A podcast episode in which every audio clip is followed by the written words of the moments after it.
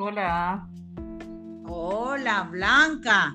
Mm. Estamos como para compartir los compañeros una lectura justamente del progreso a través de las revoluciones. Y tengo algo que decir al respecto y te estaré preguntando algún ejemplo. Kuhn, en la estructura de las revoluciones científicas, específicamente en el progreso a través de las revoluciones, nos dice que en medida muy grande el término ciencia está reservado a campos que progresan de manera evidente.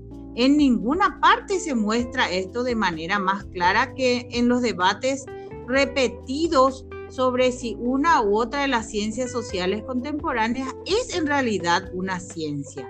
Y bueno, estos debates tienen paralelos en los periodos anteriores a los paradigmas de los campos que en la actualidad son sin vacilaciones el llamado ciencia. Entonces, Blanca, ¿me podrías dar un ejemplo sobre eso? Por ejemplo, hay hombres que pretenden que la psicología es una ciencia, debido a que posee tales y cuales. Otros, al contrario, arguyen que esas características son innecesarias o que no son suficientes para convertir a ese campo en una ciencia.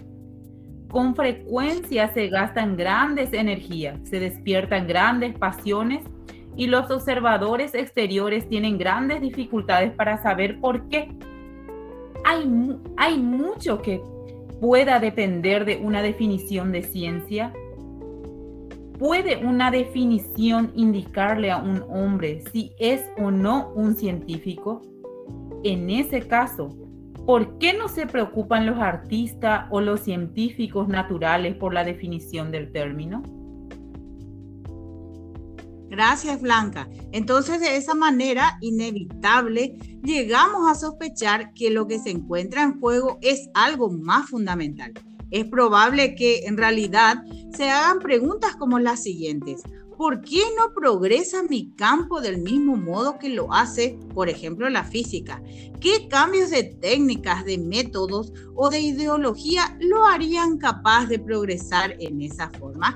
Bueno, gracias compañera y seguimos muy atentas a la clase. Gracias Blanca. Gracias a. Gracias,